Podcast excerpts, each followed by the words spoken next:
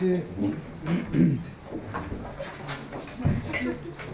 Äh, also abgesehen von Informationen zu den Formalia der Vorlesung und von äh, ein paar Daten zu der Biografie von Deleuze habe ich vorige Woche ein paar Bemerkungen gemacht die von der Vorstellung der Gegenwart oder der Gegenwärtigkeit der Philosophie ausgingen und von diesem Spruch äh, Foucaults über Deleuze, weil wir eben da in dem Modul Philosophie der Gegenwart eingeordnet sind. Das waren Andeutungen zu der Bedeutung des Werdens im Allgemeinen, aber insbesondere auch zum Werden oder der Entwicklung eines Jahrhunderts.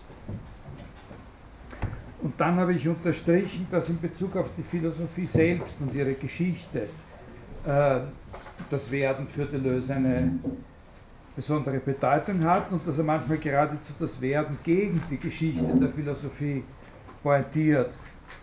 Äh, das heißt, an solchen Stellen möchte er dass man das, was auf den ersten Blick so aussieht wie sein starkes Engagement in der Geschichte der Philosophie, dass man das als etwas anderes sieht, äh, äh, nämlich als ein Engagement für Philosophie als ein Werden. Ich möchte Sie aber darauf aufmerksam machen, dass es da auch Stellen, durchaus Stellen gibt, wo das anders akzentuiert wird. Zum Beispiel ganz am Anfang von äh, Difference et Repetition, da gibt es eine eine Stelle, wo er sagt, äh, L'histoire de la philosophie, c'est la reproduction de la philosophie même. Also die Geschichte der Philosophie ist eben das Fortleben der Philosophie.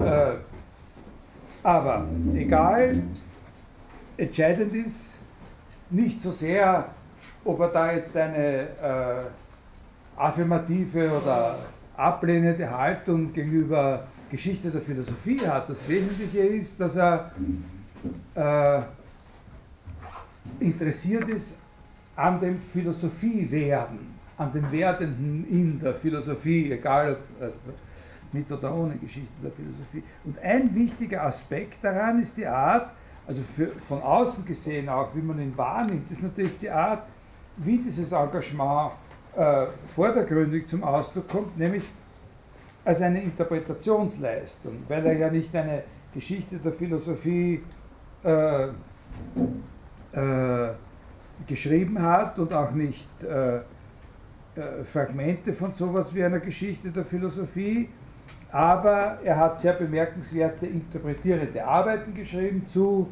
äh, philosophischen Texten, philosophischen Persönlichkeiten, zu Philosophien aus verschiedenen Perioden der europäischen Geschichte eben zu den Klassikern. Und da haben wir auch kurz darüber gesprochen, über sozusagen seine, sein charakteristisches pointierendes Interpretieren. Aber man sollte es vielleicht gar nicht interpretieren nennen, sondern äh, mehr ein sich einschalten in eine, in eine Philosophie. Vielleicht äh, ist auch das bei uns schon ein wenig abgegriffene Wort Auseinandersetzung nicht so schlecht. Ne? Eventuell noch diese berühmte Bemerkung von ihm selbst mit dem, dem Autor hinterrück sein Kind machen, äh, zu der es auch das Gegenstück gibt, nämlich einem Autor etwas entwenden, nicht ihm, ihm sozusagen noch etwas dazu produzieren, was er eigentlich gar nicht vorgesehen hat, äh, sondern ihm etwas wegnehmen und damit was anderes machen, dieses Entwenden. Es gibt da, ich habe, da habe ich dann die Stelle nicht mehr gesucht und daher auch nicht gefunden, wo er einmal sozusagen seine Art, sich mit Philosophie, äh, mit Philosophemern, mit überlieferten Sachen, Texten und so auseinanderzusetzen, vergleicht mit der Kunst des Porträtierens. Äh, und sagt, beim Porträtieren geht es ihm auch äh, darum, und das hält er für wichtig, dass sowas wie eine Ähnlichkeit gesucht wird, aber die Ähnlichkeit gesucht wird über eine noch viel, viel radikalere Unähnlichkeit. Also die Ähnlichkeit gesucht wird, indem das, mit dem man die Ähnlichkeit sucht, in eine völlig andere Ebene sozusagen verlegt wird oder äh, verlagert wird. Äh, ein anderer und, äh, und wichtigerer Aspekt ist die äh, Beschreibung der Sache selbst, von der da die Rede ist. Also diese Idee selbst von der Philosophie als Werden. Die Philosophie nicht Geschichte, sondern Werden. Zum Beispiel in, in la Philosophie, äh, ganz ausdrücklich, die Philosophie ist ein Werden, nicht eine Geschichte. Äh, und dann sehr viel ausführlicher, ich weiß nicht, ob wir auf das zu sprechen kommen werden noch später mal, aber noch viel ausführlicher und, äh, und, und genauer sagt er das in dem Kapitel in, in la Philosophie äh, über die Geophilosophie. Da sagt er, die Geophilosophie ist eine Philosophie, die die Geschichte, die zunächst einmal die Geschichte dem Kult der Notwendigkeiten entreißt. Also die, die Geschichte sozusagen äh, befreit aus dieser Einstellung, die wir ihr gegenüber haben, dass es in ihrer Abfolge irgendwelche Gesetzmäßigkeiten geben müsste, die wir vor allem im Nachhinein natürlich immer, äh, immer so leicht und, äh, und umstandslos äh, finden. Sie entreißt die Geschichte dem Kult der Notwendigkeiten, um die Unwägbarkeiten und die Kontingenzen zur Geltung zu bringen. Sie entreißt die Geschichte den Entstehungsgeschichten, äh, um die unvergleichlichen Milieus zur Geltung zu bringen. Und letztlich entreißt sie die Geschichte sich selbst, äh, um das Werden zu entdecken. Also Vorgänge des Werdens, die etwas ganz anderes sind als Geschichte, auch wenn sie in Geschichte zurückfallen können, wenn wir sie in die Geschichte zurückfallen äh, lassen können. Sie müssen ja dann eben erneut entrissen werden. Also diese Gedanken hier, die sind sehr, sehr, äh, da sind ganz starke Affinitäten mit Foucault. Nicht? Da gibt es viele Stellen bei Foucault, wo der über diese, äh, über diese großen Allgemeinheiten wie die Geschichte und die Entwicklung und so weiter spricht und sagt, nein, das ist nicht das, womit er sich beschäftigt oder seine archäologische Methode ist nicht das, die Rekonstruktion von Entstehungsgeschichten am Leitfaden irgendeines Begriffs äh, oder sowas, sondern das ist eben die, die Auseinandersetzung mit dem, was wir normalerweise nicht äh, auf unseren Records haben von der Geschichte. Also das, was dann bei Foucault dann manchmal heißt, das Gemurmel oder das, was eben äh, entscheidende Aspekte in dem Begriff oder in der Verwendung des Begriffs Archiv bei Foucault sind auf das gerichtet, was eben äh, im Archiv noch, äh, noch drinnen steckt. Äh, und etwas anderes bei diesem Gedanken mit dem die Unwägbarkeiten zur Geltung bringen, die Geschichte dem Kult der Notwendigkeit, mit dem Unwägbaren und mit dem Kontingenten, das, was an der Situation einmalig war und was vielleicht auch gar nicht eingeht in die offizielle Geschichte der Entstehung oder der des Findens des Trägheitsgesetzes oder irgend sowas. Was an das, was an dieser Situation einmalig war, berücksichtigen, was wir nicht, wenn wir eine Entstehungsgeschichte schreiben, im Zusammenhang damit sehen. Daran ist auch sehr, sehr wichtig, dass das schon äh, äh, einen Bezug hat auf diese Idee von Deleuze über, über den Anstoß oder das Entstehen des Denkens aus dem Schock, über das Entstehen des Denkens aus einem äußeren Anstoß heraus. Das ist ein sehr wichtiger äh, Punkt bei ihm, da werden wir noch äh, darüber sprechen, weil das ein bisschen was mit unserem Thema der Begriffe und der Begriffsbildung was äh, zu tun hat. Äh, und das klingt hier auch schon ein bisschen an. Ne? Ein Text, den Sie auch noch dazu lesen können, ähm, zu dieser Sache mit dem Werden und der Geschichte. Da gibt es so ein Büchlein, das heißt Dialog.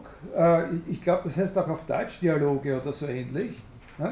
Also letztes Mal habe ich aus einem zitiert, das heißt Buch Parallel und das heißt auf Deutsch Unterhandlungen oder so ähnlich. Äh, und da gibt es ein Buch, Claire Parnet, Dialoge, glaube ich, heißt das. Und in dem ersten von diesen ist ein, das heißt, was ist eine Unterhaltung und was nützt sie? Da kann man schon hören, dass die Antwort sein wird. Wenig.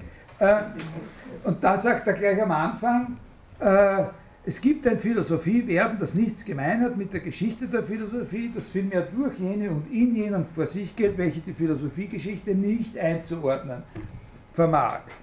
Es geht natürlich auch in jenen vor sich, die die Philosophiegeschichte einzuordnen vermag, aber es geht dann auf eine unbemerkte Weise vor sich und es ist so, dass wir es dann eben dieser Philosophiegeschichte erst wieder entreißen müssen, um es als dieses Philosophiewerden äh, äh, sozusagen zu aktualisieren und uns eventuell äh, sozusagen da, wie ich gesagt habe, einschalten zu können. Worauf es ankommt, ist, dass jetzt ganz grob, später werden wir das noch ein bisschen genauer sehen, so etwas wie zum Beispiel der Begriff der Monade bei Leibniz verstanden werden sollte als ein Werden, als ein Werdevorgang, der auch nie aufhören wird, ein Werdevorgang zu sein. Und in diesen Werdevorgang kann man versuchen, sich einzumischen. Man kann in ein Werden eintreten. Der eindrücklichste Fall, wo, man, an dem man demonstrieren kann, wie diese Auffassung umgesetzt wird, ist, das sagt, das lässt auch Deleuze immer wieder, gibt er immer wieder zu verstehen, nicht irgendwas in seinen eigenen Texten, sondern das ist eben Nietzsche. Diese Auseinandersetzung Nietzsches mit, mit Plato um den Begriff äh, der Wahrheit. Die Bemerkung äh, über die Monade kann uns jetzt das erste Mal ein bisschen näher an unser eigentliches Thema, die Begriffe, heranbringen. Ne? Weil er sagt, das ist eben so ein, ein, ein typisches Beispiel für einen Begriff als ein Werden.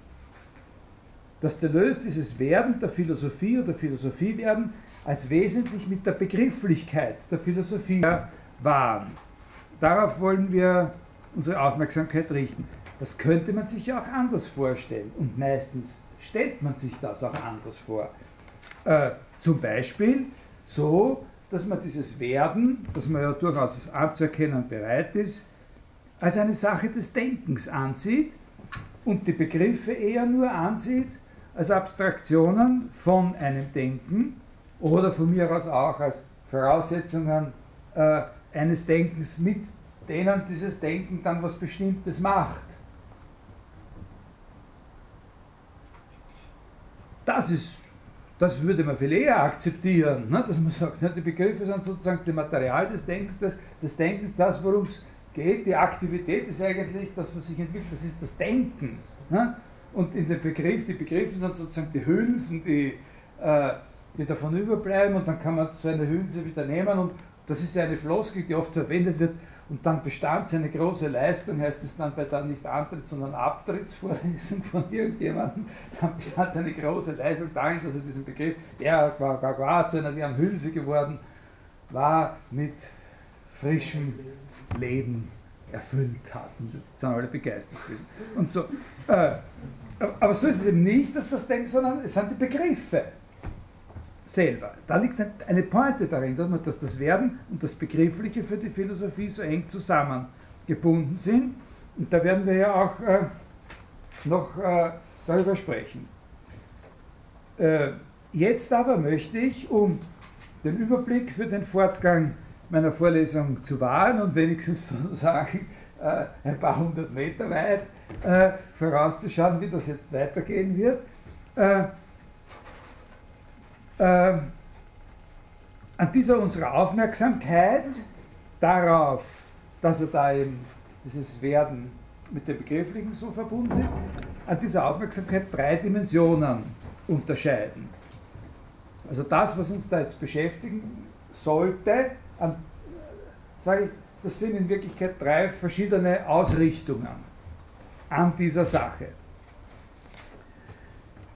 das erste, also wenn ich das so ein Dings benutzen würde, wo man da diese Dia, Fotodias da projiziert, wo da immer steht, da so ein großer, oben steht immer drauf Universität Wien und, äh, und, und, dann ist ein Punkt und dann steht da, also diese Gedächtnisstützen.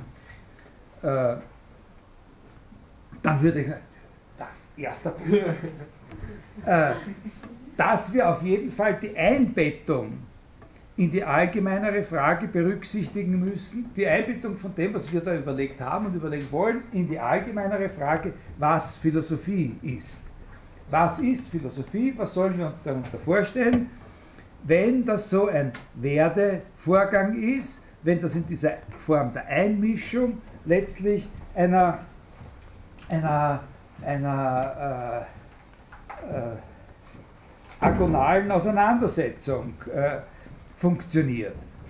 Äh, was für eine Art von Figur oder was für einen Stellenwert hat in so einer Vorstellung von Philosophie denn dann eigentlich ein anderer Philosoph oder eine andere Philosophin, wenn wir schon dauernd von denen reden, die da äh, interpretiert werden. Wie kriegt man es mit einem anderen Philosophen zu tun? Ein bestimmtes Repertoire, ein Köfferchen haben, um äh, Begriffe erkennen zu können, analysieren zu können, äh, äh, schaffen zu können. Was ist der Raum oder der Zusammenhang, in dem sich das alles abspielt oder wo eben äh, die Begriffe ihren Platz haben und die Leute, die die Begriffe erfinden, auch einen Platz haben oder können die woanders hin oder so. Das alles sind Fragen, eben dieses Buch Qu'est-ce que la Philosophie, was ist Philosophie, zu beantworten versucht oder verspricht. Und zwar, na nicht nur verspricht, sondern auch wirklich beantwortet. Und zwar beantwortet auf eine ganz, ganz eigentümliche, ganz extrem direkte und naive Weise beantwortet. Jede Frage, die da gestellt wird, wird sozusagen sofort immer beantwortet. Also was ist ein Begriff? Zack, kommt schon eine Antwort. Und was ist so ein anderer Philosoph? Bumm, gleich ist die Antwort da. Äh, da kann man auch sehen, wie sich diese besondere Bedeutung der Begriffe profiliert. Also damit werden wir uns jetzt im ersten Teil der Vorlesung heute und in der nächsten Stunde auf jeden Fall beschäftigen. Also mit dieser Einbettung der Frage des, der, der, der Frage nach dem Zusammengehen von Verben, Begrifflichkeit, Philosophie in den größeren Zusammenhang der Frage, was ist Philosophie? Daran muss man aber unbedingt zweitens Folgendes beachten. Wenn ich sage, Deleuze, eine Philosophie der Begriffe, dann will ich wirklich nicht behaupten, dass das, Philosophie der Begriffe, die absolut einzige, unikumale Charakterisierung seiner Philosophie wäre. Ohne viel Nachdenken fallen mir da drei oder noch mehr andere Wörter ein, die mindestens genauso gut treffen wie Begriffe. Also zum Beispiel, wenn man sagt, eine Philosophie der Kreativität oder Deleuze eine Philosophie des Lebens oder vielleicht noch äh, kräftiger Deleuze eine Philosophie der Immanenz. Oder vielleicht noch, weil das ja in seinem eigenen Statement, wo ich Ihnen da ein bisschen vorgelesen habe, über den Spruch von Foucault vorgekommen ist, äh, äh, eine Philosophie der Differenz. Äh, und das meine ich ganz ernst, wirklich, jedes von diesen, jeden von diesen Titeln könnte man mit genau demselben Recht sozusagen als einen charakteristischen, insbesondere eben Deleuze, eine Philosophie der Immanenz, das ist etwas, was sehr, äh, sehr stark, wo viele sagen würden, ja genau, das ist es, das bezeichnet ihn. Äh, und äh, im letzten Teil der Vorlesung, in den letzten Stunden der Vorlesung im Juni dann, möchte ich eben über die Beziehung zwischen dem, äh, was wir da über das Begriffliche vorher besprechen, und diesen anderen Begriffen wie Kreativität, äh, äh, Leben, Immanenz, äh, ein bisschen etwas äh, genauer sprechen. Aber ansatzweise kann man über diese, man könnte auch von la Philosophie aus, über diese Beziehungen schon etwas sagen. Also das ist die zweite, äh, zweite Dimension, dass wir nicht nur sehen, wie ist das eingebettet in seine Frage nach dem, was Philosophie ist, sondern wie könnte man, was seine Philosophie ist, eigentlich auch unter anderen Gesichtspunkten äh, charakterisieren als von dieser Beziehung zwischen dem Werden, dem Begriff und der Philosophie.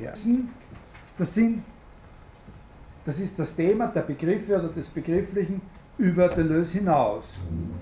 Wir werden uns auch mit anderen, und zwar relativ ausführlich immer wieder, oder sagen wir ausführlich speziell auch, mit, mit anderen Auffassungen von dem, was Begriffe sind und was ein Begriff ist, beschäftigen. Das hat vor allem damit zu tun, dass Deleuze sehr zugespitzte und provokante Ansichten davon hat, was ein Begriff ist. Und da wiederum bitte ich Sie, sich klarzumachen, dass das auch jetzt etwas Neues ist, ein Schrittchen weiter.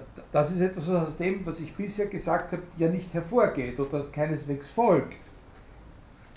Dass er äh, von dem, was ein Begriff ist, sehr, sehr eigenartige Auffassungen hat. Äh, er ist nicht nur der Auffassung, dass Begriffe in der Philosophie eine besondere Rolle spielen, die bisher, wie da dauernd unterstellt wird, nicht so richtig gewürdigt wurde, sondern er ist darüber hinaus oder unabhängig davon der Auffassung, dass Begriffe überhaupt etwas ziemlich anderes sind, als zum Beispiel die meisten Philosophiehistoriker oder überhaupt die meisten Philosophinnen annehmen. Das sind ja zwei verschiedene Sachen. Ne? Also er hätte auch darf, man kann ohne weiteres auch der Auffassung sein, dass Begriffe eine viel größere Rolle spielen in der Philosophie, äh, als äh, äh ihnen zugestanden wird und dabei unter Begriff eben genau das verstehen, was die alle auch darunter verstehen, die ihnen eben keine so besondere Rolle zubilligen wollen. Nicht? Aber er ist nicht nur der Auffassung, dass sie eine andere und größere Rolle spielen, sondern er ist auch der Auffassung, dass sie was anderes sind, als die meisten Leute äh, glauben.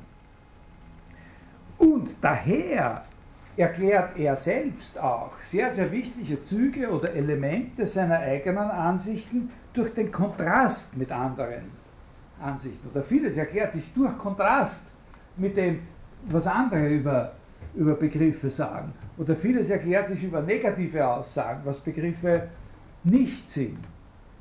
Was ja, was zwar Sie glauben mögen, dass Begriffe sind, wo er aber sagt, nein, nein, das ist ein Missverständnis, das sind Begriffe nicht. Begriffe sind das und das und das.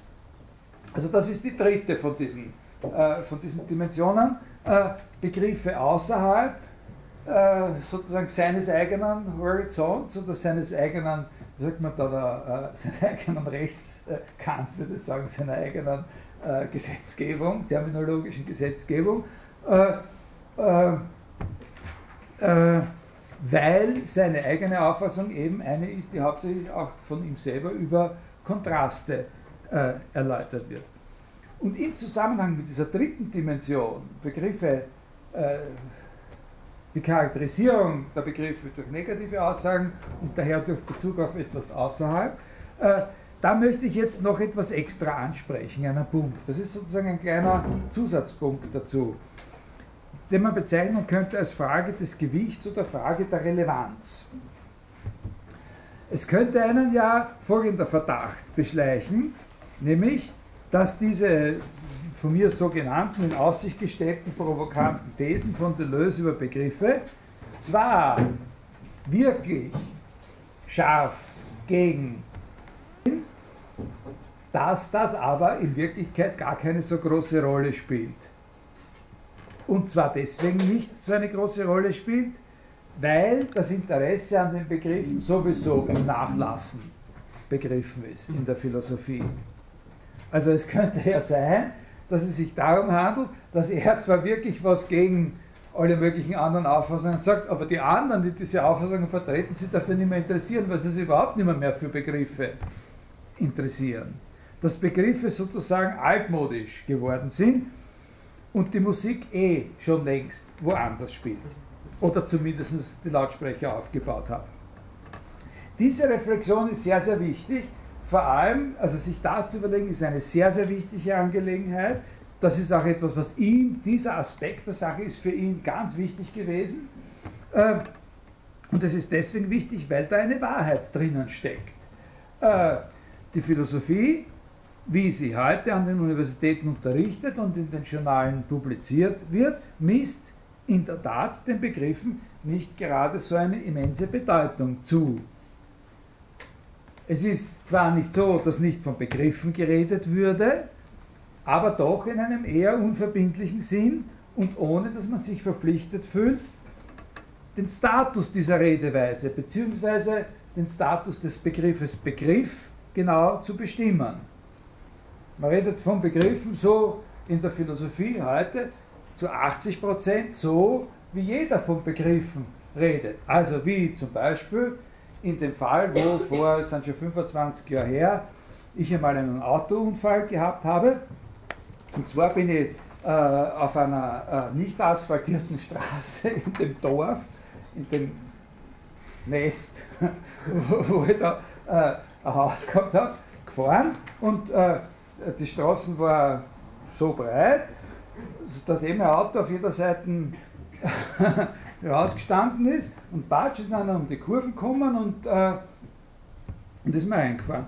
Und, äh, und dann, äh, also der hat halt irgendwie nicht nachgeben wollen, weil er eine Rechtsschutzversicherung gehabt hat. Er glaubt, er kann äh, also auf jeden Fall sagen, er war nicht schuld und so. Und dann äh, bin ich dann mit meinem Rechtsanwalt eben bei der Verhandlung gewesen und mein Rechtsanwalt hat gesagt, und zwar so, das hat der Richter auch vollkommen verstanden, wie der gesagt hat, der hätte ausweichen gesagt, ausweichen ist begrifflich in dieser Situation nicht möglich. Ne?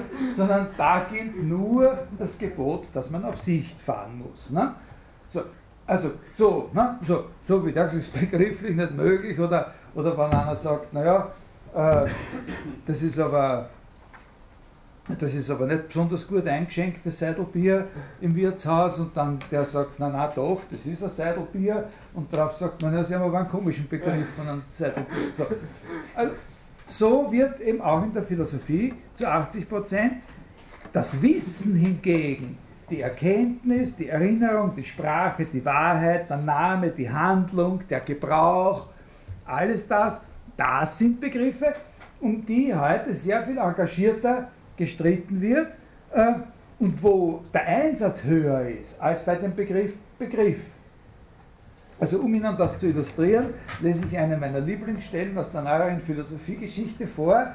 Das ist eine kleine äh, wird, aber es ist doch vielleicht, ist einer von denen, die beanspruchen können, zu den wichtigsten Autoren für die Geschichte der Philosophie des 20. Jahrhunderts zu sein.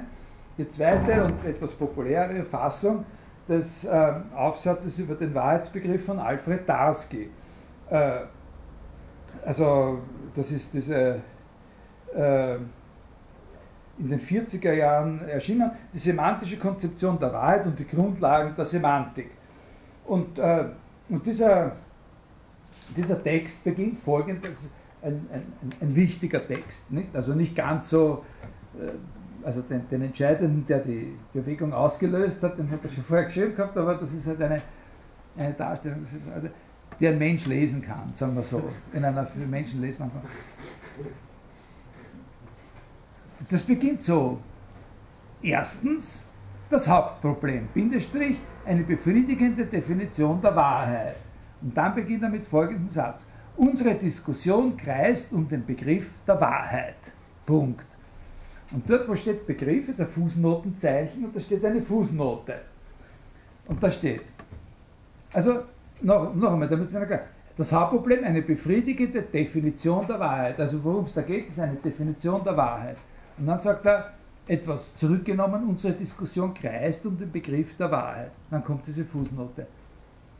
Das Wort Begriff wird in diesem Aufsatz in all seiner Unbestimmtheit und Mehrdeutigkeit gebraucht, mit der es in der philosophischen Literatur vorkommt. So bedeutet es bisweilen Term, bisweilen den Sinn eines Terms und bisweilen, was von einem Term bezeichnet wird. Gelegentlich ist es unerheblich, welche dieser Interpretationen gemeint ist, und in bestimmten Einzelfällen kann es sich auf keine von ihnen, bezieht es sich auf keine davon, genau.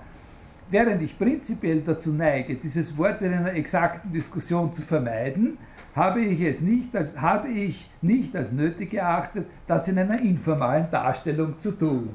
Also dort, wo es wirklich ernst ist, verwendet er das Wort überhaupt nicht.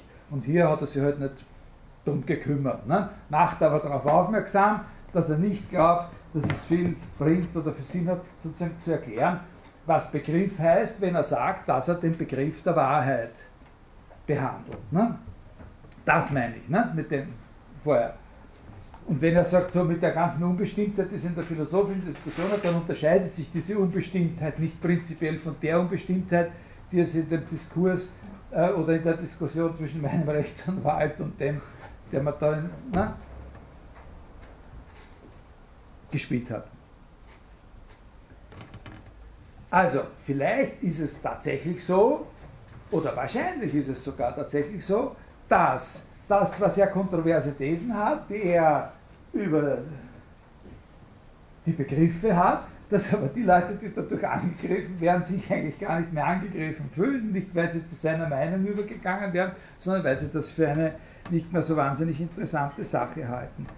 Und in der Tat kann man Deleuze so verstehen, man kann sozusagen äh, sich in ihn so hineinversetzen, als wollte er wirklich absichtlich, als wüsste er, das weiß er, als wollte er absichtlich aus einer Sache, die möglicherweise schon als erledigt, als leblos, als erschöpft betrachtet wird, noch einmal eine große Attraktion machen, sozusagen gegen den Strom aus der Sache, die schon was Großes machen. So ähnlich wie, das ist mir jetzt noch gestern eingefallen, wie mir das aufgeschrieben habe, so ähnlich wie es sich bei dem Maler Francis Bacon, über den er dieses interessante Buch geschrieben hat, äh, damit verhält, dass der noch immer sozusagen hingeht und mit Ölfarbe auf Tafelbildern sowas malt, was eigentlich Porträts sind. In demselben Sinn, wie der sich verstanden hat, der hat sich das sehr genau dazu geäußert, äh, warum man das tut, warum man diese Art von Bildern macht, zu einer Zeit, wo das eigentlich schon eine erledigte Sache ist.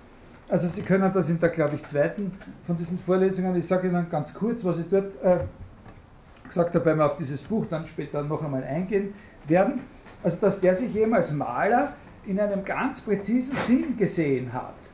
Also wirklich als, so genau wie der Deleuze sagt, äh, wenn ich ein Philosoph sein will, dann rede ich nicht die ganze Zeit davon, dass es keine Philosophie mehr gibt.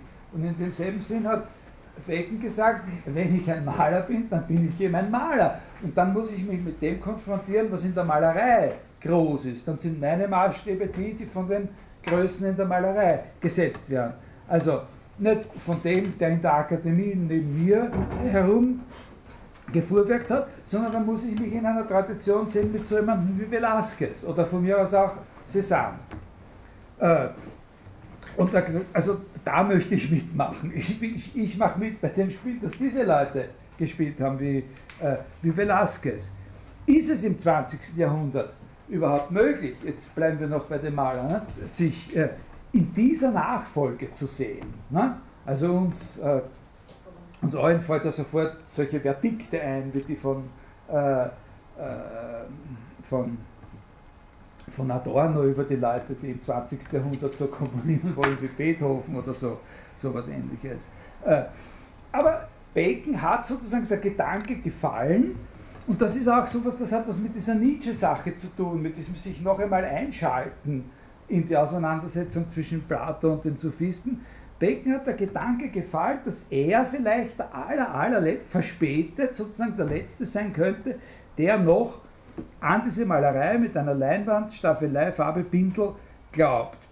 Und zwar im Sinne der Faszination des Spielers. Das ist also von ihm selber auch immer wieder betont worden und auch von, äh, äh, von vielen Leuten, die über ihn geschrieben haben. Äh, also dieser Maler Francis Bacon, das war ein Spieler und äh, der war ein Spieler. Und, äh, und diese Faszination sozusagen da jetzt noch einmal die Karten ein letztes Mal austeilen. Ja? Und dann sozusagen äh, ein Gambling, ein Spiel, wo der Einsatz so hoch ist, dass nachher ganz bestimmt keiner mehr spielen wird. Also dass die Sache dann sozusagen erledigt.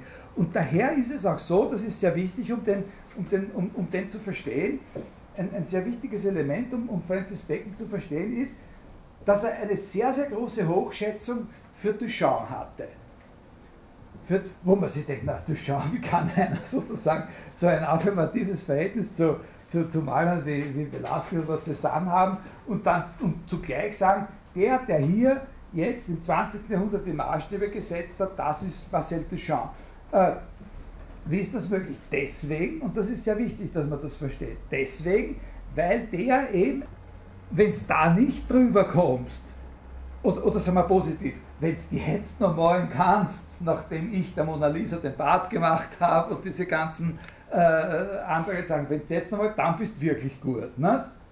Ja, also sozusagen dieses, jetzt versuch nochmal, nachdem ich das gemacht habe, äh, jetzt probier es noch einmal. Und Becken hat sich selber so verstanden, dass er gesagt hat, das muss man schätzen. Der, ist, der hat sozusagen wirklich gespürt, worum es eigentlich geht. Für die, für die abstrakten Expressionisten hat er nicht so wahnsinnig viel äh, übergehabt. Aber den Duchamp, sozusagen den Antimaler, den hat er sozusagen als einen Maßstab gesehen. Und er sagt, also ich probiere es, ob ich dann noch einmal äh, drüber komme, obwohl das jetzt eigentlich nicht mehr geht.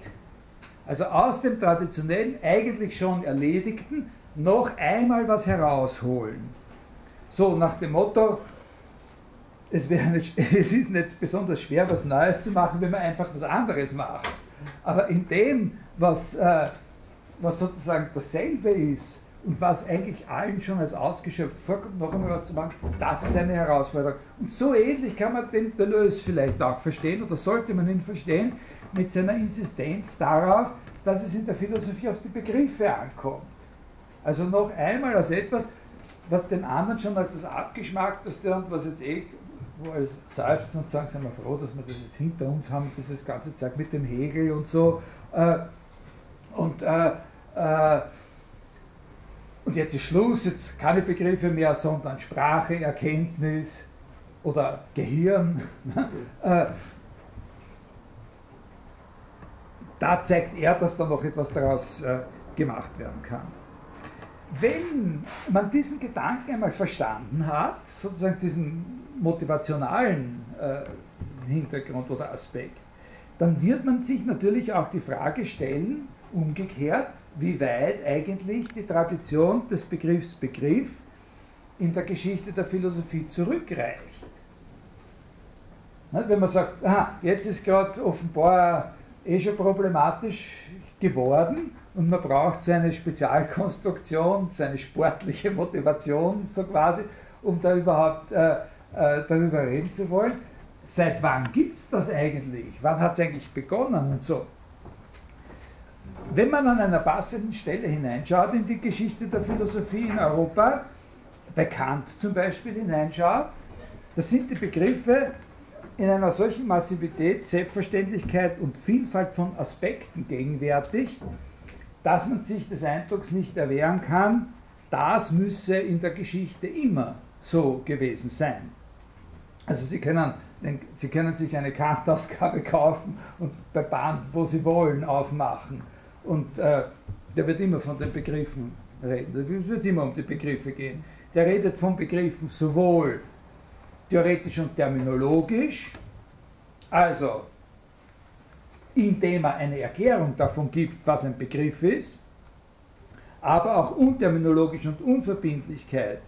Er spricht von den Begriffen einmal mit Selbstverständlichkeit, dann wieder mit Vorsicht, aber dauernd er scheint überhaupt nie was anderes zu machen. Also das ist wirklich wahr, wenn Sie sich das einmal gedacht haben und Sie machen das wirklich auf, dann finden Sie das einfach. Der macht eigentlich nie was anderes.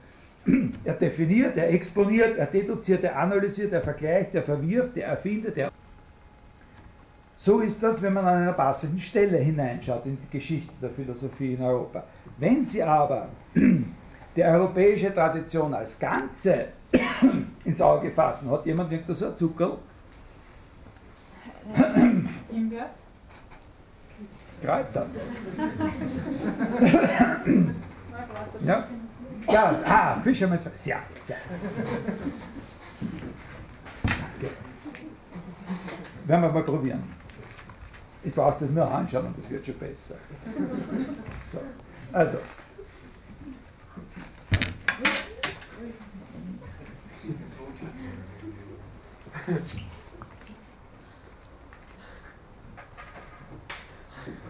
Also, wenn Sie aber die Geschichte der Philosophie in Europa als Ganze anschauen, werden Sie ein blaues Wunder erleben. Ne? Nehmen Sie sich mal ein bisschen Zeit zu überlegen und nachzuschauen, ob es bei Aristoteles sowas wie Begriffe gibt.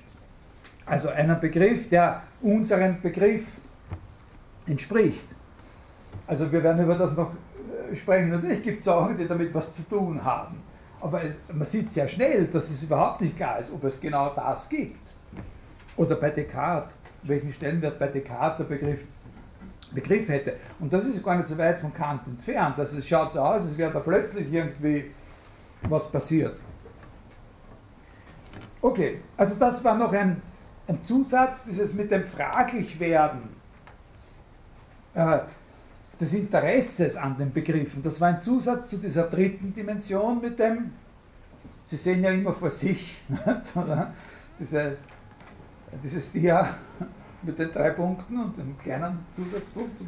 Und, äh, ein Zusatz zu diesem dritten Punkt, Begriffe auch außerhalb des äh, Werks von äh, Deleuze. Und wir werden uns jetzt eben zunächst einmal mit der ersten und mit der dritten von diesen drei Dimensionen beschäftigen. Also, äh, äh, also nicht so sehr, äh,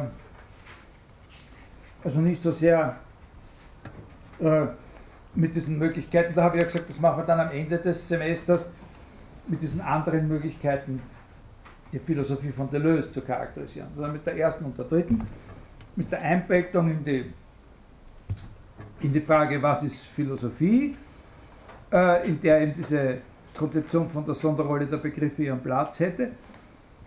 Und mit welchen anderen Vorstellungen sind da die Begriffe besonders eng verbunden. Und dann, äh, äh, was sind die wichtigsten Kontraste mit vertrauten Vorstellungen vom Begriff? Und beide Fragen können wir eben zunächst einmal anhand dieses Büchleins äh, Qu'est-ce que la Philosophie äh, verfolgen, zumindest aufnehmen.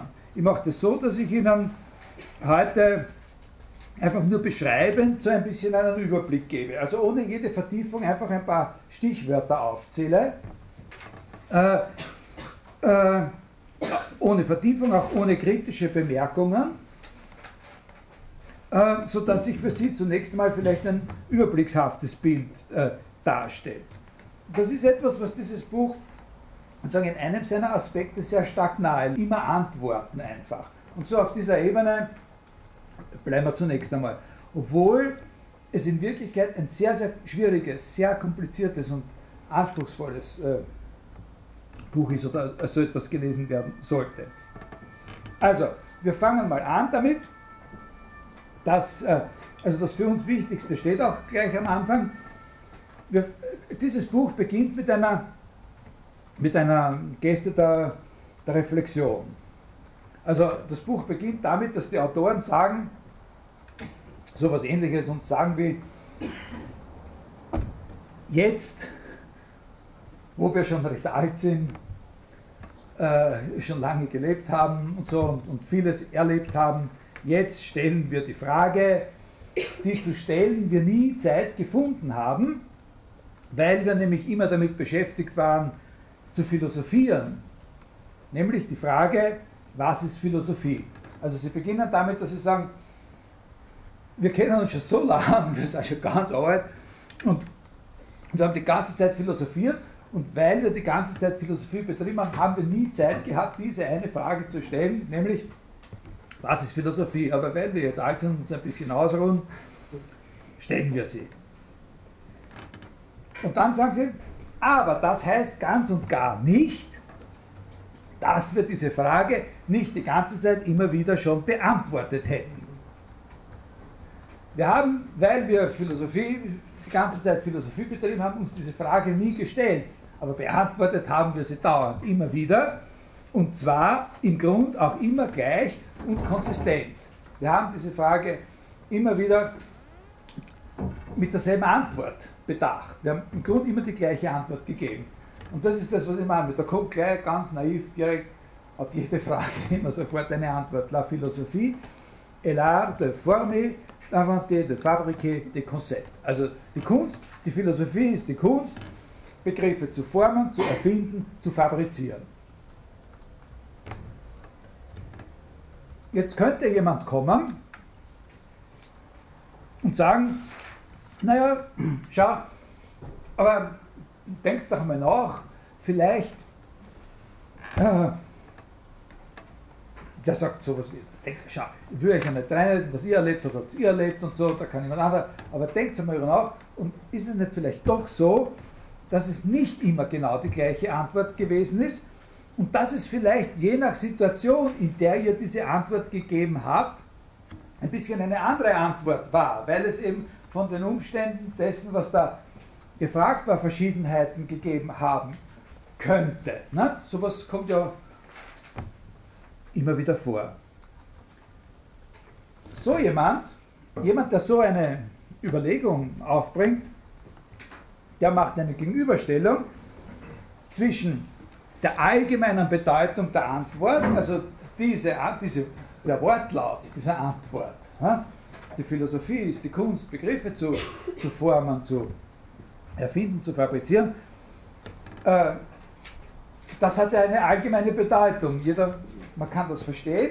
Und, und, und der, der diese Überlegung aufbringt, der stellt dieser allgemeinen Bedeutung sozusagen eine Modifikation der Antwort von den jeweiligen Umständen her gegenüber. Was auf die jene Frage, ich weiß nicht welche, geantwortet habt, da habt ihr sicher das und das gemeint und damals, ist das, zehn Jahre später, habt ihr eigentlich, müsst ihr zugeben, eigentlich was anderes. Ne? Das könnte jemand sagen. Aber,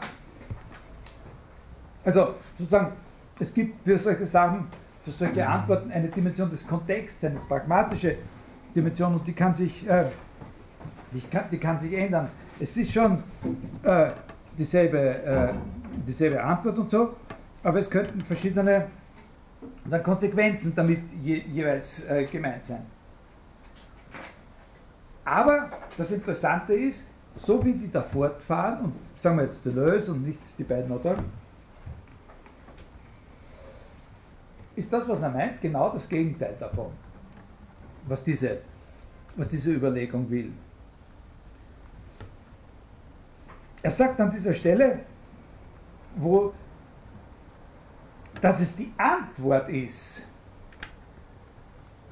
die Antwort, die man gibt, ist, die die Frage festnagelt an, eine bestimmte, an einen bestimmten Kontext, an eine bestimmte Situation, an einen bestimmten Augenblick. Also er sagt etwas, was auf, den ersten, äh, auf das erste Hinschauen ganz eigentümlich paradox klingt. Er sagt, es ist die Antwort, die äh, die Last trägt, äh, sozusagen so eine Einmaligkeit herzustellen, nämlich für die Frage. Es ist die Antwort, die der Frage sozusagen eine völlig einmalige individuelle Existenz zu einem bestimmten Zeitpunkt oder eben, das werden wir dann sehen, was es mit diesem Zeitpunkt auf sich hat, aber in Bezug auf eine bestimmte Situation zuteilt. Nicht so, wie man das normalerweise hört, der Kontext determiniert den Sinn der Antwort, sondern die Antwort determiniert, wir wollen, eine, wir wollen jetzt eine Antwort geben von der Art, dass sie die Umstände der Frage determiniert. Das, sei, das ist natürlich auch, das hat auch ein bisschen eine, eine politische Dimension oder eine allgemeinere Dimension, nicht? Also das ist sozusagen die Vorstellung, so antworten zu können, dass man der Stärkere ist als der Fragende. Also in unserer normalen Ordnung, wie wir auch den akademischen Diskurs oder zum Beispiel bei Gerichten einen Diskurs organisieren, da läuft das ja immer umgekehrt. Ne? Da steht immer, also vor allem bei einer, bei einer Prüfung zum Beispiel. Ne?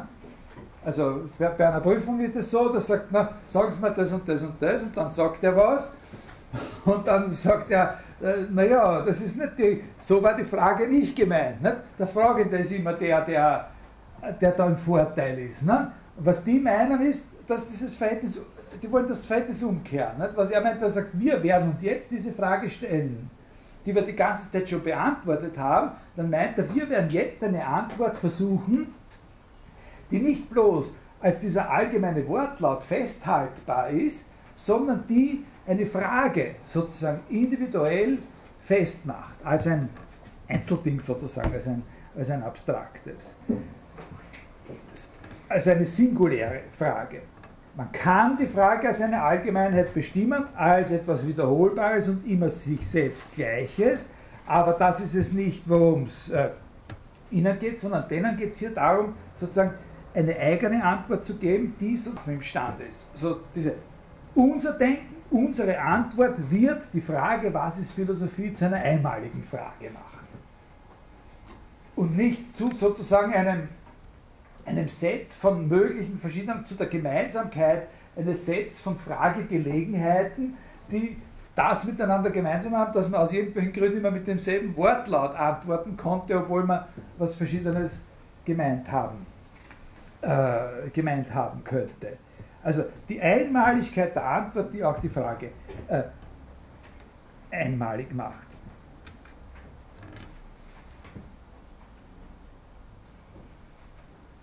das Denken, sozusagen das Denken, die Antwort geben als etwas Positives, was sich selbst verantwortet und was nicht sozusagen verstanden werden muss auf, was nicht verstanden werden muss als bloße Reaktion auf etwas, was schon vorher ein Denken war. Der Prüfer sagt, was ist denn das Vinculum Substantiale bei Leibniz? äh, der Student sagt, äh, äh, äh, naja, sozusagen der hinterste Winkel der Substanz. das sagt er falsch. Ne? Äh, sagt er, naja, dann, äh, naja, vielleicht das mit der Monade oder so, irgend sowas. Und darauf sagt er, daran habe ich nicht gedacht. Und wenn er dieses sagt, daran habe ich nicht gedacht, dann spricht er das aus, worum es hier geht. Nämlich, dass man glaubt, das Richtige zu sagen, die richtige Antwort zu geben, müsste eine Antwort auf etwas sein, was schon vorher ein anderer gedacht hat. Ja? Verstehen Sie? Sich, also sozusagen antworten, etwas sagen zu können, nur als Antwort auf eine Frage, die man schon vorher verstanden hat, wo schon vorher ein Einverständnis da war. Aber so kann das Denken nicht an. Das ist seine große These. So fängt das Denken nicht an. Wenn man das Denken so anfangen lässt, bleibt man immer ein, ein Gefangener in irgendeiner seiner Tradition. Letztes Mal habe ich gesagt, in irgendeinem Filter, den jemand einmal eingerichtet hat für alle philosophischen Fragen. Sondern eine Antwort, die, wo, wo, da, wo, wo die Antwort stärker ist als die Frage. Ne? Sozusagen, wo die Antwort sozusagen die Frage neu macht. Eine Antwort auf die Frage, was ist Philosophie geben, die die Frage, was ist Philosophie, zu einer neuen Frage macht. Ja, ist Ihnen das halbwegs sozusagen als Motivation? Das sind natürlich alles sehr, äh, sehr schwierige Sachen, die sozusagen einzuordnen in andere Kontexte und so viel Mühe erfordert und, und, und, und sehr aufwendig ist. Aber man muss mal damit beginnen, überhaupt zu verstehen, auf was er ungefähr hinaus will. Ja? Sozusagen die Motivation in, in dieser Sache. Und das ist diese Motivation. Die Antwort äh, bestimmt den Kontext und die Frage. Kann man etwas sagen zu den verschiedenen Dimensionen? Das ist, kann man jetzt, wenn man das verstanden hat, dann sagen, was heißt hier bestimmen? Kann man das aufgliedern, die Dimensionen? Äh, in, in verschiedene Dimensionen, in denen so eine Bestimmung stattfinden muss. Und da gibt er sofort, schießt er da heraus mit einer Folge von, von Wörtern, äh, was da sozusagen bestimmt werden soll durch so eine Antwort. Die Stunde, die bekannten Faktoren in der Situation. Also die Antwort soll für die, die Antwort macht die Frage neu, und zwar indem sie sie fix zuordnet an ein bestimmtes Set von Stunde, also Zeitpunkt, Gelegenheit, Umstände, Personen, Landschaft, offensichtliche Gegebenheiten, unbekannte Faktoren und so weiter. Das sind Dimensionen, in denen die Antwort eine Determination erzielen wird, durch die dann auch die Frage angenagelt ist, so quasi, individualisiert ist. Ein sehr wichtiger Punkt im Vorblick auf Späteres ist, dass Sie beachten müssen die Heterogenität dieser, dieser Dimensionen. Ne? irgendwelche Personen, irgendwelche unbekannte Faktoren, Gelegenheit, was heißt Gelegenheit? Ein extrem schwammiger Begriff. Ne? Und eine, am Anfang des Buches, eine von diesen Dimensionen greift da, greifen sie heraus. Äh, die hat einen, eigenen Namen. Wenn wir so eine Leistung der, der Individuierung der Frage durch die Antwort erbringen, dann individuieren wir sozusagen verschiedenstes und unter anderem eine ganz bestimmte Sache, einen Freund.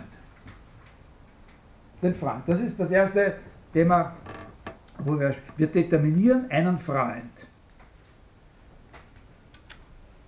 Also es gehört dazu, äh, sozusagen einen zu, äh, also wenn wir das machen, dann machen wir das zu einem oder mit einem, der ist unser Freund.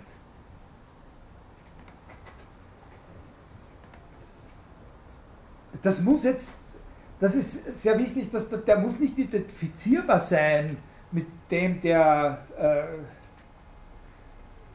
der dann diese Frage gestellt hat. Oder der muss auch nicht unbedingt identifizierbar sein als Co-Autor, wie in diesem Fall.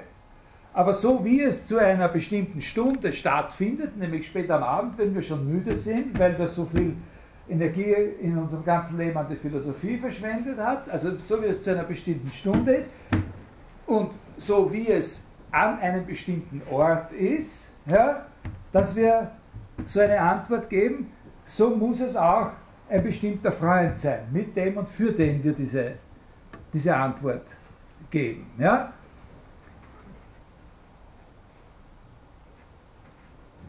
Jetzt kommt ein ganz, ganz, äh, wenn Sie diesen Text lesen, was ich Ihnen empfehle, aber es ist kein Muss, da kommt jetzt eine, ein paar Seiten lang eine sehr subtile Angelegenheit.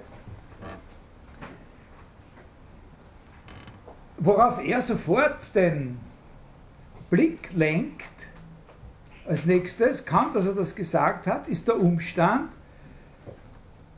dass in der griechischen Philosophie sozusagen in den theoretischen Anspruch des Philosophierens als solchen, also in die Vorstellung vom philosophierenden Denken hinein, also in diese ganz abstrakte Vorstellung vom denkenden Philosophieren, vom philosophierenden Denken hinein, integriert worden ist, die Vorstellung vom Freund. Also, wenn Sie zum Beispiel, äh, also das ist in der griechischen Philosophie sozusagen in dem Gedanken selbst, in der Vorstellung von Philosophie. Also wenn Sie zum Beispiel denken, äh, äh, ganz grob, das wissen Sie ja alle, eben diese, äh, diese Situation, wie äh, dass wir eben in der Zeit, wo äh, Plato da diese sokratischen Dialoge und, und, und, und sozusagen geschrieben hat, wir uns in einer Zeit der Aufklärung äh, befinden, also in einer Aufklärungsphase und dass eben diese äh, Entwicklung einer, einer Vorstellung von einer eigenen Beschäftigung, die Philosophie heißt, äh, äh also eben in Konkurrenz mit den Sophisten und mit anderen, äh, die da waren, stattgefunden hat. Aber alle oder fast alle die, die da konkurriert haben, um so eine, heute, sagt, heute verwendet man auch noch diesen Ausdruck, äh, der spielt in der Politik eine große Rolle, Definitionsmacht. Ne?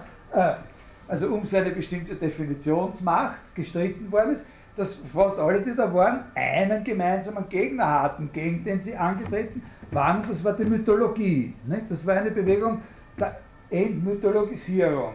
Äh, die Mythologie und die religiösen Gebräuche. Sozusagen Verbindlichkeiten für das Handeln, für die Rechtfertigung von Handlungen sollten entwickelt werden in diesen ganzen Diskussionen, die unabhängig sind von mythologischen und religiösen Überlieferungen. Das war denen ihr äh, ihre Gemeinsamkeit, ne? die Gemeinsamkeit des Sokrates und seiner, seiner Gegner. Wir würden heute sagen, die wollten eben rational begründete Verbindlichkeiten herstellen für das Argumentieren und für die Rechtfertigung von politischen Zielen und so weiter, im Gegensatz zu bloß mythologischen Rechtfertigungen und, und, und Legitimationen. Das ist klar. Und in diesem, in diesem Zusammenhang müssen Sie jetzt so etwas sehen wie dass in diesen, äh, in diesen platonischen Dialogen da eben immer wieder diese sogenannten Kunstmythen vorkommen. Also in einer Philosophie, die sozusagen so eine antimythologische, aufklärerische ist, da kommen immer wieder solche Pseudo- oder Kunstmythen vor, also eben selbst erfundene äh, Geschichten, die formale Ähnlichkeit mit Ursprungsmythen oder anderen mythologischen Überlieferungen haben. Und was, welchen Zweck haben die? Die haben den Zweck, sozusagen klarzumachen für den Hörer oder für den Leser, dass hier sozusagen etwas begründet wird. Man kann nicht sagen, äh, also wenn solche Reformen stattfinden, kann man ja nicht sagen, also wir reden jetzt überhaupt nicht mehr, mehr so mit diesem, wir machen was anderes oder so, sagt es, naja, dann wenn es was anderes macht, das wird, dann geht dorthin, lasst uns in Ruhe oder so, sondern was man sagen will, was man erklären will, ist ja, dass man eine Nachfolge antritt in diesem aufklärerischen Unternehmen, dass man etwas ablöst durch etwas anderes.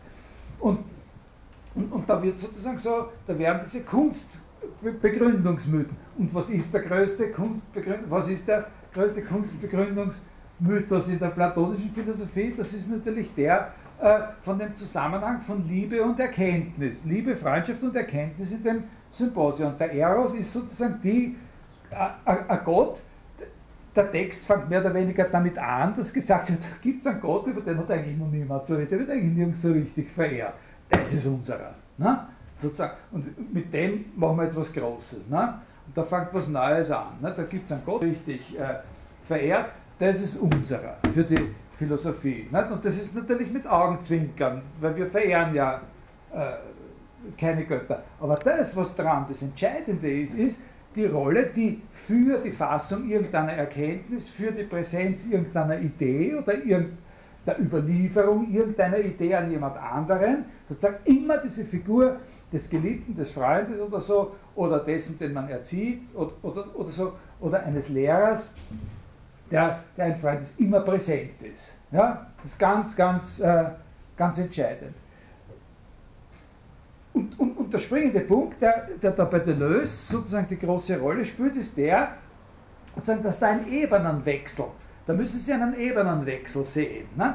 Da müssen Sie einen Ebenenwechsel sehen zwischen dem, wo der Freund sozusagen als ein Umstand, so wie der Zeitpunkt oder der Ort da ist, damit jemand eine solche Antwort geben oder eben kreativ denken kann. Damit einer kreativ denken kann, muss er es zu einem bestimmten Zeitpunkt tun, er muss es zu einem bestimmten Ort tun und er muss es, in, sagt, es ist die These, man könnte auch sagen, pfeift drauf, nicht? oder so, aber was er meint ist, er muss einen Freund haben. Und das könnte man sich so vorstellen, dass man sagt, mein Freund ist so, so wie diese berühmte Anekdote von Wittgenstein, ne? der, der, der Wittgenstein mit seinen komischen äh, Vorlesungen da, ne? wissen Sie, ne? der, der, die waren so eigentümlich, waren diese Vorlesungen von Wittgenstein, der, äh, der, der also der hat also ganz äh, darauf geschaut, äh, was da für Leute sind und, und, der hat aber mit den Leuten nicht diskutiert. Ne? Also äh, da ist nicht viel diskutiert worden oder nur mit, mit ganz bestimmten, aber es hat eine große Rolle gespielt, wer da war. Irgendwann einmal hat mir einer meiner Bekannten erzählt, dass da, äh, der hat, an, ich habe nicht angekannt, aber ich, ich habe nur mit einem Zwischenglied sozusagen, sage ich, mit einem Zwischenglied einer gekannt, der in eine Vorlesung von Wittgenstein gegangen ist und äh, und da sind der, ist, der ist da in seinem Zimmer gesessen, zu Hause, nicht so quasi, und da sind die Leute mit den Sesseln gekommen, der hat sich einen Sessel geholt, hat sich eingesetzt und dann sind sie dort gesessen und der und gesessen und gesessen und gesessen und der hat nichts gesagt. Nicht? Und, äh, und äh, der, der Wittgenstein nicht und sonst hat sich auch keiner traut, was sagen. Und dann hat entweder der Wittgenstein oder dann auch gesagt, äh, äh, das ist eben deswegen, das ist nicht immer so, manchmal schweigen wir schon, heute beschweigen wir besonders lang, das ist deswegen, weil da jemand ist, dessen Gegenwart dem Herrn Wittgenstein nicht so angenehm ist. Und der hat gesagt, ja, das ist ja gegangen. Ne? äh, oder der Wittgenstein, es gibt diese andere Geschichte, die ist auch irgendwo schriftlich überliefert, wo er gesagt hat, wenn der nicht da ist, dann fällt ihm nicht so viel ein. Also bestimmt, den wollte er immer, dass der, dass der da ist. Bei dem war es völlig wurscht, der, wenn der nur ein Rugby-Spieler war oder irgendwas, ob der Philosophie, das war ihm einfach ganz gut, wenn der da ist. Ne? Und und, und so ist der Freund nur bei den Umständen. Nicht? Also nur, wenn mein Freund da ist und wenn ich sozusagen, wann, wann alles richtig ist und die richtige Musik im Hintergrund spielt, nur dann fällt mir sowas ein wie, was die Philosophie ist eigentlich oder so. Aber das ist schon richtig so. Aber der Ebenenwechsel, den er meint, ist, dass das Entscheidende ist, eben, dass das in die Ebene hinüberwechselt, dass der zu was im Denken wird, der Freund. Der ist dann nicht, der wird immer gedacht als der, der Freund. Das ist der Sinn, in dem sozusagen die Antwort, die gegeben wird, eine Frage oder die Umstände determinieren kann. Dass in, dem, in der Philosophie selbst der Freund vorhanden ist. Nicht als ein Umstand, sondern in diesem Denk eine Dimension dieses Denkens ist. Der Freund. Ja? Äh, und dafür hat einen eigenen Namen, Deleuze, geprägt. Ja? Das nennt er, also den Freund, insofern er sozusagen jetzt wirklich etwas durch das Denken erfasstes und mit dem Denken erfasstes und im Denken präsentes ist, den nennt er eben, äh, für den hat er einen eigenen Namen und den nennt er äh, Begriffsperson. Äh, Personage konzeptuell. Ja? In der griechischen Philosophie ist der Freund eine Begriffsperson. Das heißt, er ist ein Element in dieser Philosophie. Es gibt keine antike Philosophie ohne Freund in dieser Philosophie selbst. Nicht nur, das muss gar nicht so sein, dass wenn Sie ein Stück Philosophie hernehmen, dass jede Philosophie eine Philosophie über die Freundschaft ist oder sowas. Da finden Sie dann bei Aristoteles ganz bestimmte Stellen oder zum Beispiel Jacques Derrida hat ja äh, auf das einmal reagiert und das so eine große äh, Linie gezogen, ausgehend von diesem aristotelischen äh, Auseinandersetzung mit der Freundschaft. Aber das ist gar nicht notwendig, dass der dass der erwähnt wird. Aber der, der Freund ist etwas, was in der Philosophie oder in diesem Denken immer, immer vorhanden ist. Und das wird mit dem Ausdruck Begriffsperson bezeichnet. Und Begriffsperson ist dann sozusagen das erste, die, die, das erste Konzept, das wir da hier haben, das in diesem Rahmen von was ist Philosophie äh, sozusagen determiniert wird. Äh, da, mein Gott, jetzt könnte man da äh, ein bisschen weiter hinten, da gibt es da ausführlichere Sachen, aber wir können vielleicht später äh, äh, vielleicht später auf das nochmal noch mal zurückkommen. Haben Sie es ungefähr verstanden? Also Sie müssen es verstehen, von diesem Gesichtspunkt her nicht die Umstände determinieren den speziellen pragmatischen Sinn der Antwort, sondern die Antwort determiniert die Umstände. Und die griechische Philosophie gibt in einer Situation, also die Philosophie Platos, gibt in einer Situation, die von vielen Kontingenzen und Unwägbarkeiten bestimmt ist, sozusagen eine Antwort, die etwas determiniert. Und das kann man natürlich jetzt nicht alles auf einmal ausspucken und sagen, was dadurch determiniert wird. Aber ein Element dieses Determinierens ist eben die Begriffsperson, der Freund. Ja? Also gibt es in der Geschichte der Philosophie immer wieder andere, äh, immer wieder andere sozusagen typische Begriffspersonen. Also da, da gibt es mehrere, aber für diese griechische Philosophie ist der Freund das, äh, äh, das Entscheidende. Äh, man kann, jetzt müsste man in, in, andere Richtungen ähnliche Überlegungen anstellen. Ja? Zum Beispiel, sehr, sehr wichtig bei Deleuze, sind alle Überlegungen, äh, die in Richtung auf, die in Richtung auf diesen Begriff Landschaft, Paysage äh, gehen. Ja? Also der Ort, äh, die Territorialisierung oder Reterritorialisierung sozusagen nennen wir das Wort RT. äh,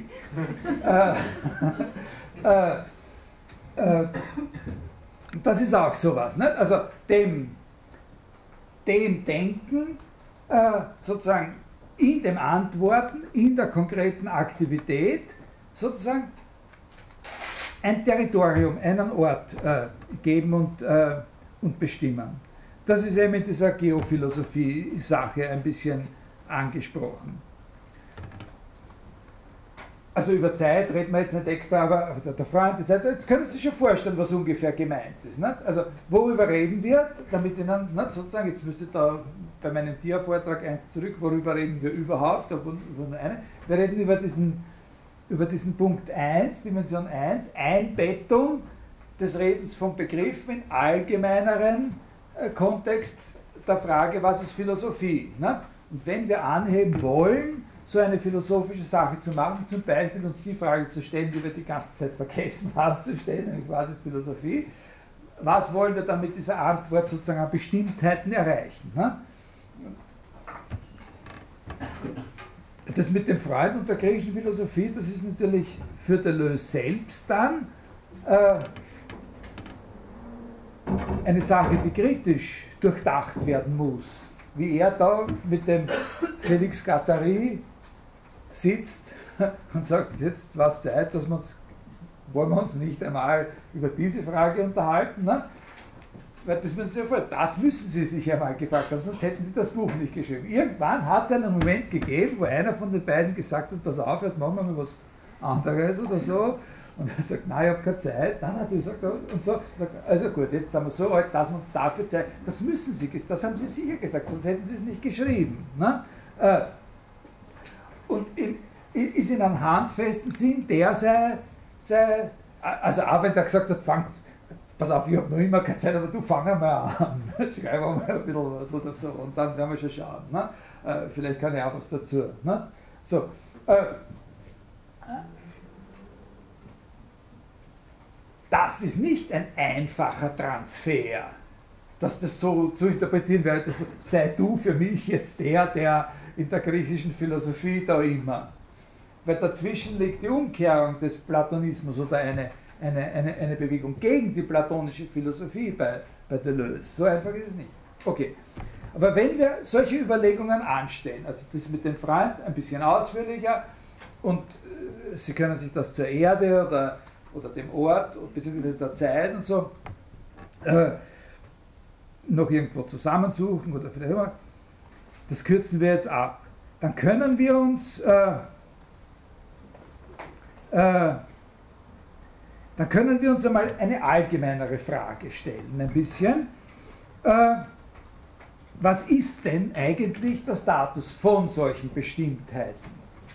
Sind das jetzt, äh, die da geschaffen werden, sind das jetzt Voraussetzungen für die eigentlich philosophische Tätigkeit oder nicht? Also ist jetzt sozusagen diese Sache mit dem Freund eine Voraussetzung für das Bilden von Begriffen oder ist es nicht eine Voraussetzung und nur sozusagen etwas, was eben geschieht oder sich ereignet, wenn wir das ist schon etwas vor. Und da gibt es sozusagen bei Deleuze einen eigenen, äh, einen eigenen Begriff, der sehr, der eigentlich gar nicht einfach zu fassen ist, aber der auf diese, anhand dessen diese Frage genauer beantwortet wird. Und das ist der Begriff des Immanenzplans, äh, beziehungsweise des Plans überhaupt. Aber wir beschäftigen uns jetzt zuerst mal nur mit dem, mit dem Begriff Immanenzplan. Also zunächst schaut es da so aus, das ist alles noch in diesem Text in, innerhalb von ganz wenigen Seiten, äh, dass wir unter einem Immanenzplan so quasi eine Totalität zu verstehen haben, so was ähnliches, also es wird ziemlich schnell, es wird klar gemacht, dass es sich um eine Ebene handelt. Ja? Also dass er Plan als Ebene versteht und, äh, äh, und dass es sich dabei äh, sozusagen um eine Totalität handelt, um die Gesamtheit von allem dem, was überhaupt eine Rolle spielen kann oder was in Frage kommt, wenn wir eben äh, zu so einer philosophischen Antwort ansetzen, wenn wir philosophieren. Ja? Das ist sehr unbestimmt. Sozusagen so etwas ähnliches wie die Totalität, innerhalb derer wir uns immer bewegen, wenn wir Begriffe erfinden oder um, äh, umgestalten oder sowas. Ähm, also vielleicht lese ich da ein bisschen was äh, vor. Äh, Okay, da, das sagt er. Da lesen wir jetzt ein paar Sachen, die nicht völlig. Äh, also, und diese Sache im Immanenzplan, das, das, das, wenn man das so erklärt, das klingt jetzt sehr danach, als wäre das ein Begriff für die Gesamtheit von Voraussetzungen, unter denen wir Begriffe schaffen. Ne? Der Immanenzplan das ist, der Rahmen ist, so quasi, in dem wir da immer bleiben werden, dann klingt es sehr danach, als wäre das eben genau der allgemeine Begriff für alles, was es an Voraussetzungen dafür gibt, dass wir zu philosophieren beginnen können. Äh,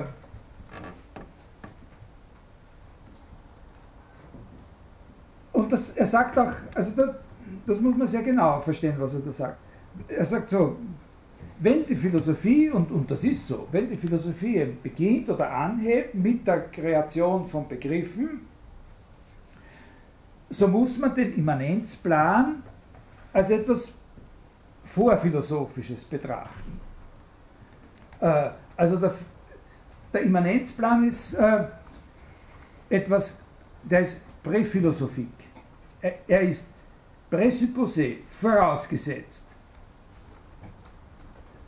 Aber, sagt er, er ist nicht in dem Sinn vorausgesetzt, dass er vor der Tätigkeit der, äh, des Schaffens von, von Begriffen wäre. Er ist nicht als präphilosophisch heißt hier keineswegs etwas, was es vorher gibt. Vorphilosophisch heißt hier nicht etwas vor, vorher Existierendes, in das sich sozusagen das Philosophieren oder das Bilden der Begriffe quasi einfügen müsste, sondern eine Sache, auch wenn die Philosophie diese Sache äh, voraussetzt. Also es ist etwas, was in dem Anheben der Begriffsschöpfung sozusagen als eine Voraussetzung für die Begriffsschöpfung entsteht. Die Philosophie ist nicht eine, die Philosophie ist eine sehr, sehr autonome Sache. Die Philosophie ist nicht eine Sache, die sich einfügt, ja, sozusagen in äh, oder anpassen muss irgendwelchen Gegebenheiten nicht philosophischer Art. Aber indem sie sozusagen erfunden wird, die Philosophie, oder indem in der Philosophie ein Begriff erfunden wird, entstehen Voraussetzungen dafür. Ja? Das ist das, was er meint. Das ist eine schwierig zu verstehende Sache. Ich will mir jetzt nicht darauf einlassen, dass man, äh, äh, dass wir das genauer analysieren, was da äh, gemeint sein kann. Also präphilosophisch heißt nicht etwas, was präexistiert, sondern eine Sache, die außerhalb der Philosophie überhaupt nicht existiert. Aber wenn Philosophie äh, entsteht oder sich ereignet, dann wird das, so ein Immanenzplan, äh, äh, zu ihrer Voraussetzung. Was kann ich denn da noch äh, äh vorlesen?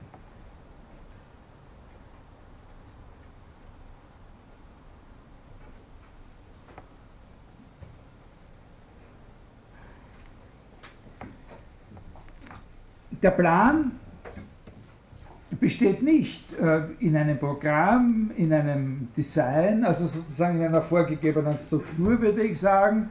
Er besteht auch nicht in einem bestimmten Ziel, das es für die Philosophie vorher schon gegeben hätte, bevor sie beginnt, ein Ziel. Sozusagen, das ist der Hauptgedanke dabei, nicht? Dass, dass er nicht darin besteht, dass bevor wir zu philosophieren beginnen, schon klar ist, was das Ziel wäre. Äh, und auch nicht in einem Set von Mitteln, von Instrumenten, Moyen, sondern es ist ein Immanenzplan, der den absoluten Boden, le sol absolu, äh, der, den Grund sozusagen für die Philosophie darstellt, ihre Erde, Ter, sagt er, oder ihre Deterioralisation, ihre, ihren Grund, worauf sie ihre Begriffe bildet. Also Begriffe bilden äh, was immer wir dann, dann noch, äh, noch zusätzliches sehen werden, Begriffe bilden, besteht eben darin, etwas zu machen, was sozusagen zugleich etwas anderes sein lässt als diese Begriffe, die man, die man bildet. Und das Ensemble von dem anderen, was da äh, sich ereignet, das heißt Immanenzplan. Jetzt könnte man, da kann man jetzt natürlich, könnte man überlegen, das machen wir jetzt nicht, ob man sagen kann, sowas wie diese Figur des Freundes zum Beispiel, dass, dass das ein Element des Immanenzplans wäre oder so. Aber das, das lassen wir mal auf sich beruhen. So. Äh, äh, ja, jetzt habe ich da diese Seite, die, diese Seite verloren. Aber ich glaube, es ist eh relativ klar, was ungefähr, äh, was ungefähr äh, gemeint ist. Warum heißt es Immanenzplan? Warum heißt dieser Plan oder diese Ebene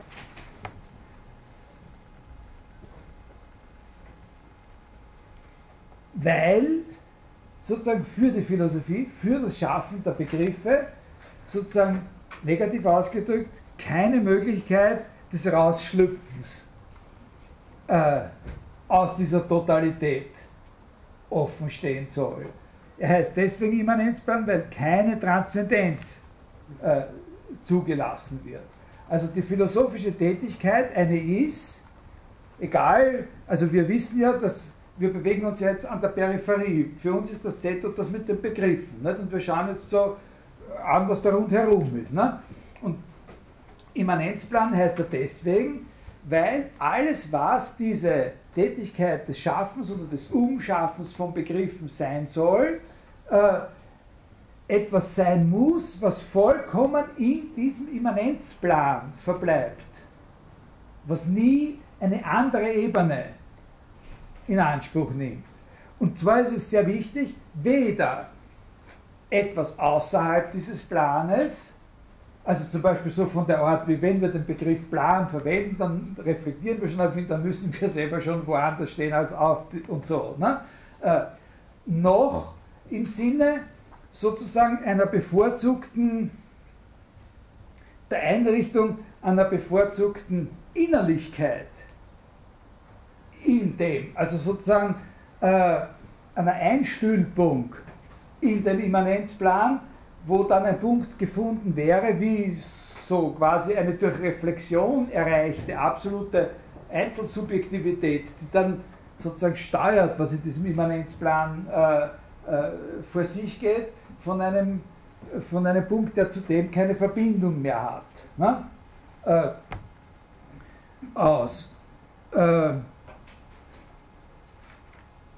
kein Jenseits, kein ausgezeichnetes Subjekt. Da gibt es dann eine Stelle in dem Buch, wo er, wo er sagt, der Philosoph, der, der sozusagen dieses Gebot sozusagen der Immanenz der Philosophie, dass alles auf der gleichen Ebene ist, was wir, was wir machen. Alles sozusagen vor, in derselben Weise vor demselben Richter oder vor derselben Beurteilung steht der Philosoph, der dieses Gebot am vollkommensten erfüllt hat, der sozusagen der Philosoph der Immanenz ist, sei äh, Spinoza gewesen. Ein Punkt, der, äh, der sehr eine große Rolle spielt, ich wäre nicht ganz fertig, aber äh, ich komme zu einem halbwegs vernünftigen Abschluss. Äh, ein Punkt, der eine Rolle spielt, weil wir damit sozusagen über das noch einmal einen Schritt hinauskommen. Warum wird diese Totalität, der den Immanenzplan nennt, als eine Ebene vorgestellt. Äh, also, bevor ich da eine Antwort gebe, nochmal, also was wir jetzt gelernt haben, wir steuern auf das zu, wir steuern auf etwas zu, was ich Ihnen eben heute schon ein bisschen sagen wollte, aber jetzt geht es nicht aus, positive Bestimmungen von dem, was er unter einem Begriff versteht. Ne? Sondern wir sind jetzt noch bei dieser Einbettungssache. Erste erste Dimension positive oder auch negative, kontrastierende Bestimmung vom Begriff, aber die werden innerhalb Begriffe, Begriffe schaffen, Begriffe festlegen, Begriffe umarbeiten. Das wird immer in Bezug zusammen mit Operationen. Ne? Und immer wird es eine Begriffsperson geben und immer wird es einen, Ort geben und so weiter und, und, und diese Sachen. Das kommt nächstes Mal. Jetzt können wir uns abschließend fragen, warum eigentlich stellt sich diese Totalität als eine Ebene vor. Und warum wird das zum Beispiel nicht als ein Raum angesprochen? Ne? Also wir würden dazu neigen, heute zu sagen, der Raum des, äh, des Philosophierens. Warum besteht er so sehr darauf, von vornherein zu sagen, eine Ebene? Da sind sehr, sehr viele Antworten möglich. Äh, eine dieser Antworten, ich sage gar nicht sozusagen die ultimative oder die am meisten befriedigende Antwort, aber eine sehr wichtige Antwort ist die, dass es auch andere solche Ebenen gibt.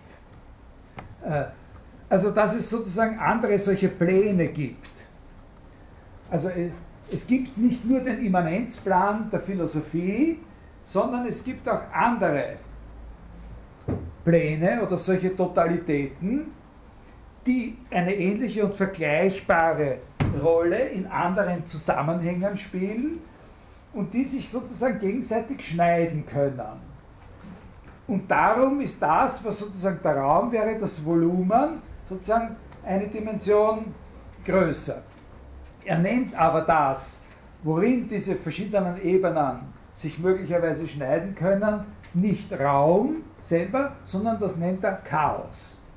Äh, also der Immanenzplan ist eine Ebene, die sozusagen durch das Chaos durchgelegt ist. Äh, und es gibt noch andere Ebenen, die auch durch dieses Chaos äh, gelegt sind. Das sind nicht philosophische, sozusagen solche philosophische Totalitäten und sie sind auch nicht als Immanenztotalitäten bestimmt. Diese Ebenen, es ist nicht so, dass es verschiedene Immanenzpläne gäbe, sondern es gibt verschiedene solche Pläne oder Ebenen, von denen eine der Immanenzplan der Philosophie ist. Eine andere, der von ihm sogenannte Referenzplan, der Plan der Referenz der Wissenschaft. Und eine dritte solche Ebene, der Plan der Komposition, der Kompositionsplan der Kunst. Und dass es die gibt, seiner an. Und die schneiden alle auf verschiedene Weise sozusagen durch das Chaos. Da kann man dann nochmal drüber reden. Aber etwas, was leichter fassbar ist als diese Bilder, ist der Umstand, dass im Hintergrund dieser Auffassung sein Gedanke steht, dass, also der Signaturgedanke von Deleuze könnte man in einer gewissen Weise sagen, äh, der Gedanke steht, dass es zwar die Philosophie ist und nur die Philosophie, die definiert werden kann, als die Kunst Begriffe zu erfinden, zu gestalten und zu fabrizieren, aber keineswegs die Philosophie allein ist, die denkt.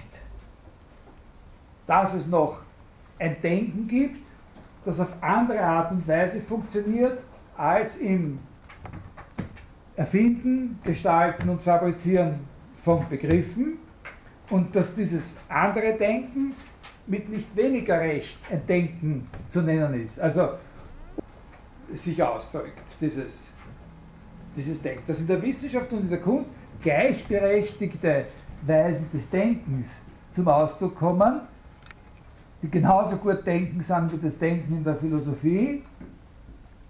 Äh, Wer jetzt natürlich, das kann man jetzt in einer Anmerkung sagen, eine ganze Menge Sachen gibt, von denen die Leute immer sagen, dass sie denken sind, die überhaupt kein Denken sind, wie zum Beispiel das Meinen, Vermuten, Kommunizieren, Diskutieren und so weiter und so weiter, argumentieren und solche Sachen. Äh, die in derselben Weise sozusagen mit derselben Berechtigung ein Denken sind, aber nicht ein Denken, das Begriffe schafft, umbildet und, und so weiter, sondern das sozusagen was anderes macht.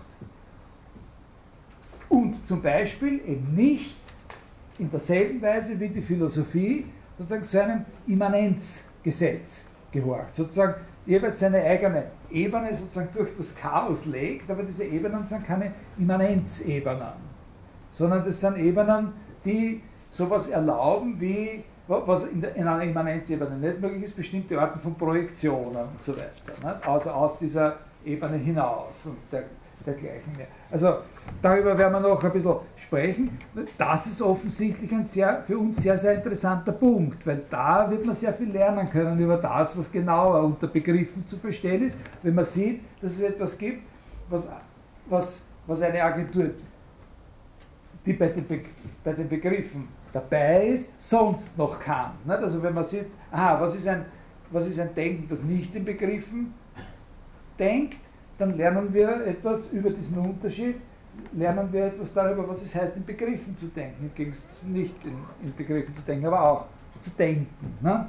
Äh, also nächstes Mal steht dann auf dem Programm äh, positive Bestimmungen dessen innerhalb dieses, äh, dieser Totalität, wo man gesagt hat, Immanenzplan, Freund, Territorium, Zeitpunkt, so waren so Begriffe, ne, die, äh, die durch das Philosophieren beginnen bestimmt werden oder Dimensionen bestimmen. Und jetzt wenn wir da äh, sozusagen dann genau schauen, was sind dann da äh, Begriffe, positiv und was sind sie in den großen negativen Abhebungen gegenüber dem, was man gemeinhin unter Begriffen versteht. Ja, also dann für heute danke. Entschuldigung, ja? stellen Sie vielleicht Ihre Mitschnitte auf die Audiothek? Ja, letztes Mal hat es nicht